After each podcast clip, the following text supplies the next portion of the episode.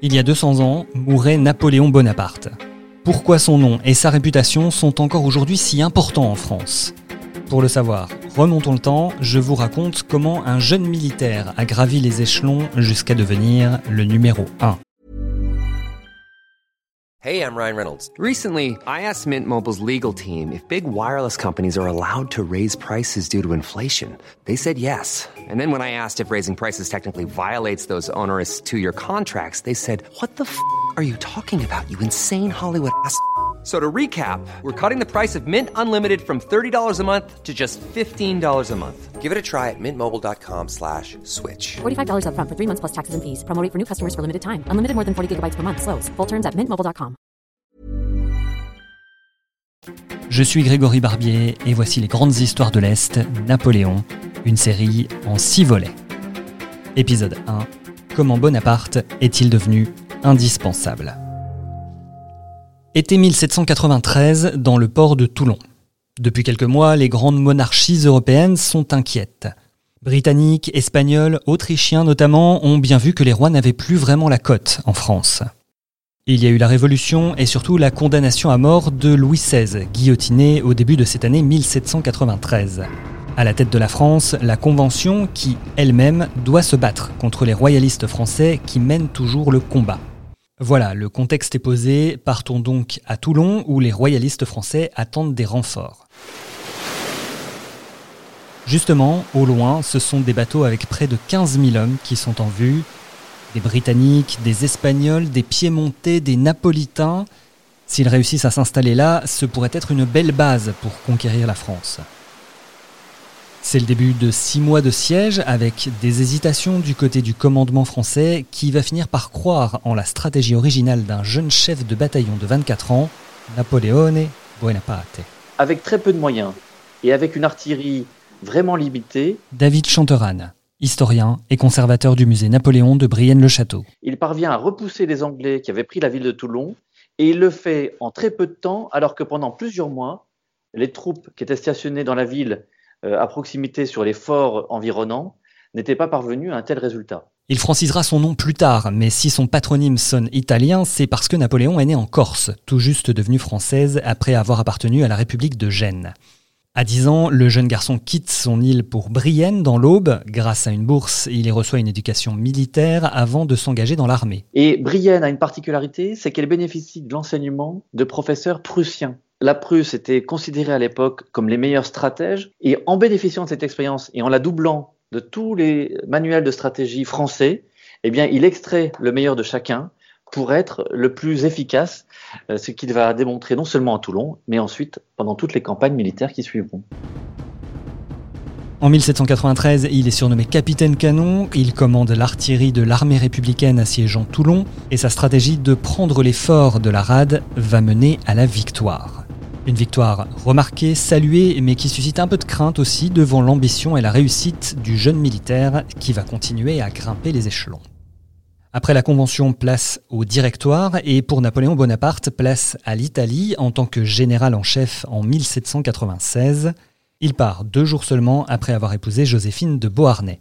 La campagne d'Italie, c'est vraiment un grand tournant. Thierry Chauffat, président des Vosges napoléoniennes et maître de conférences en sciences politiques. Parce que euh, d'abord, il, il est le maître. Quand vous êtes simple capitaine d'artillerie dans, dans un siège d'une ville, voilà, vous faites partie, comme beaucoup d'autres, de, de- des vainqueurs. Et puis c'est là où il va euh, vraiment appliquer bah, quasiment tout ce qu'on a pu dire, c'est-à-dire à la fois la stratégie, la tactique, et puis et cette audace, euh, c'est-à-dire le, fait que euh, c'est un, propagandiste aussi, hein, c'est quelqu'un qui va être proche de ses hommes, euh, quelqu'un qui va pouvoir le- les, sublimer, les emmener à la victoire. La personnalité, le charisme de Napoléon galvanisent ses hommes, le général marche avec eux et les victoires se succèdent à Rivoli ou à Arcole. On salue toujours sa stratégie, son audace. L'armée française remonte jusqu'en Autriche et la campagne d'Italie s'arrête sur la signature du traité de paix de Campo Formio le 8 octobre 1797. Pour la première fois, on a un général qui non seulement euh, gagne, mais ne se contente pas de gagner sur le terrain, mais de traiter avec l'ennemi et, de traiter jusqu'au bout, c'est-à-dire de, négocier des territoires, de négocier des cessions euh, de, territoires qui fait tomber des monarchies. En France, le directoire est mis devant le fait accompli, mais difficile déjà de s'opposer à Bonaparte. Il est difficile pour le directoire qui a beaucoup de difficultés déjà d'un premier temps euh, d'un point de vue économique et de gérer la, la, crise qui couvre en France.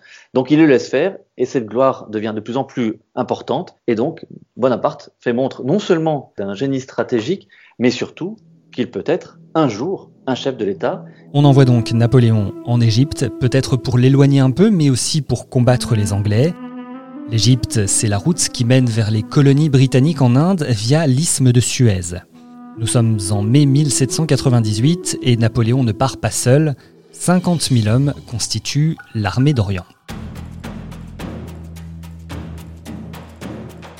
Parmi eux, les Lorrains et les Franc-Comtois sont nombreux. Certains n'en reviendront pas, comme le colonel vosgien Jean-Baptiste Nicolas Joseph Souhait. Et c'est loin d'être le seul. Après des succès à Malte ou devant les pyramides de Gizeh, ça se complique face à des Anglais qui bombardent les bateaux français dans la rade d'Aboukir. Une seule solution, aller de l'avant face aux Turcs qui stoppent la progression de Napoléon en Syrie. L'Orient fascine beaucoup Bonaparte. Thierry Chauffat. Mais il fascine aussi beaucoup tous les Français. L'Égypte, la Turquie, c'est quelque chose de magique sur lesquels on peut faire de grandes choses.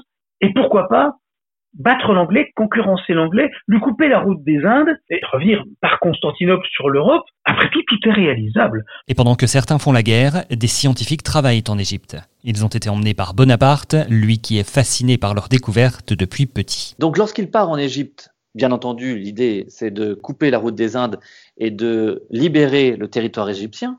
Mais au-delà de ça, c'est aussi non pas de faire uniquement qu'une campagne militaire, mais de faire une expédition. Et cette expédition, elle est scientifique, et c'est pour cette raison que Bonaparte emmène avec lui 167 savants qui vont s'évertuer à faire aussi mieux connaître l'histoire, la zoologie, les, les ressources d'un pays qui a quasiment disparu des mémoires depuis l'Antiquité. Et donc, en, re, en, revenant avec dans ses bagages un certain nombre d'ouvrages et de, de gravures, eh bien, il va lancer au moment de sa prise de pouvoir en consulat et en publiant un certain nombre d'ouvrages, il va lancer ce qu'on appelle l'égyptomanie, qui fait redécouvrir les trésors des pharaons et plus largement de l'Égypte ancienne. Et au-delà de ce voyage, à la fin du XVIIIe et au début du XIXe siècle, certains scientifiques lorrains et franc-comtois vont voir leur carrière prendre de l'ampleur, cela grâce aux bourses et aux titres octroyés par Bonaparte. Deux exemples, Georges Cuvier et Jean-Victor Poncelet. Le premier vient de Montbéliard, le deuxième est originaire de Metz. Georges Cuvier va se passionner pour les plantes et les animaux, un savoir acquis en autodidacte et qui va le mener jusqu'aux plus hautes institutions de Paris alors qu'il a moins de 30 ans. Grâce à, à, à l'Institut de France, il, il, côtoie Bonaparte et, euh, Cuvier va avoir une, vraie, une vraie carrière de savant, hein, d'anatomiste euh, avant tout, euh, mais aussi, et c'est ça, c'est Bonaparte qui va lui, confier cette grande mission, de, de chancelier l'université. C'est lui qui va, euh, qui va faire beaucoup d'enquêtes, beaucoup d'études sur l'organisation des lycées, par exemple. Poncelet, lui, va plutôt s'intéresser aux mathématiques. Militaire emprisonné en Russie, sans livre, il va reprendre tous les fondamentaux de la géométrie projective. Une fois libéré et revenu à Metz, il affine et publie toutes ses recherches, et il va également s'intéresser à la mécanique il trouvera notamment des procédés pour améliorer l'efficacité des turbines et des moulins à eau. En Égypte, ce sont aussi un Lorrain et un Franc-Comtois qui vont faire parler d'eux avec à la clé une découverte fondamentale pour mieux comprendre l'Égypte. Nicolas Nouet, de Pompée, près de Nancy, vient de l'Observatoire de Paris. En Égypte, il va déterminer les latitudes et les longitudes des principales villes du pays.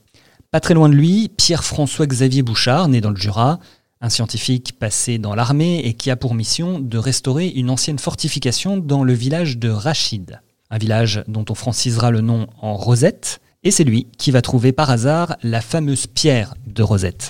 C'est un fragment de stèle euh, qui est gravé et qui a une particularité. David Chanteran, historien et conservateur du musée Napoléon de Brienne-le-Château. C'est qu'elle possède trois langues. À l'époque de Bonaparte, deux seulement sont lisibles. Ces trois langues, elles sont très simples. Il y en a une qui est bien sûr les hiéroglyphes qu'on n'arrive pas du tout à, lire à l'époque, mais les deux autres, c'est le démotique et le grec. Et en faisant la comparaison des trois textes qui signifient la même chose, on arrive à découvrir ce que les hiéroglyphes signifient. Mais cette plaque, elle sera prise par les Anglais, mais entre-temps, les Français sont parvenus à faire une empreinte du document originel. Il faudra plusieurs années pour que Champollion puisse la décrypter. Et donc, d'une certaine manière, c'est la base même de l'égyptologie moderne. C'est cette pierre de Rosette, et c'est au moment de la campagne d'Égypte que Bonaparte finalement a rendu cela possible.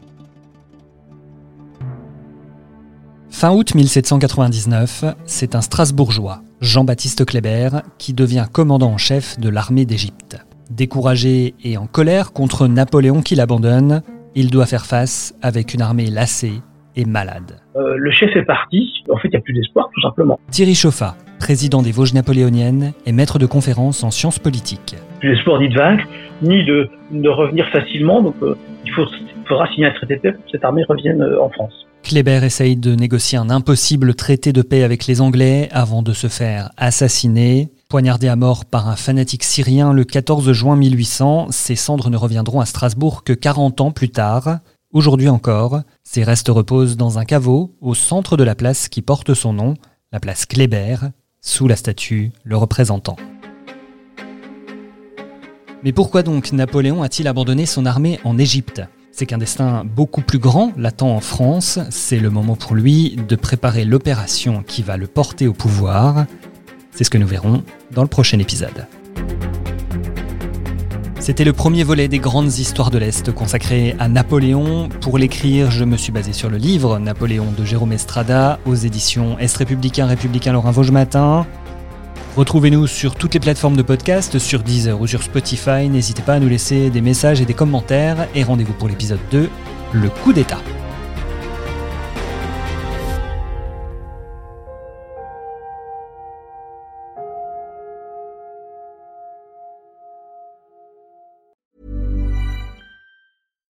Here's a cool fact. A crocodile can't stick out its tongue. Another cool fact. you can get short term health insurance for a month or just under a year in some states. United Healthcare short term insurance plans are designed for people who are between jobs, coming off their parents' plan, or turning a side hustle into a full time gig. Underwritten by Golden Rule Insurance Company, they offer flexible, budget friendly coverage with access to a nationwide network of doctors and hospitals. Get more cool facts about United Healthcare short term plans at uh1.com.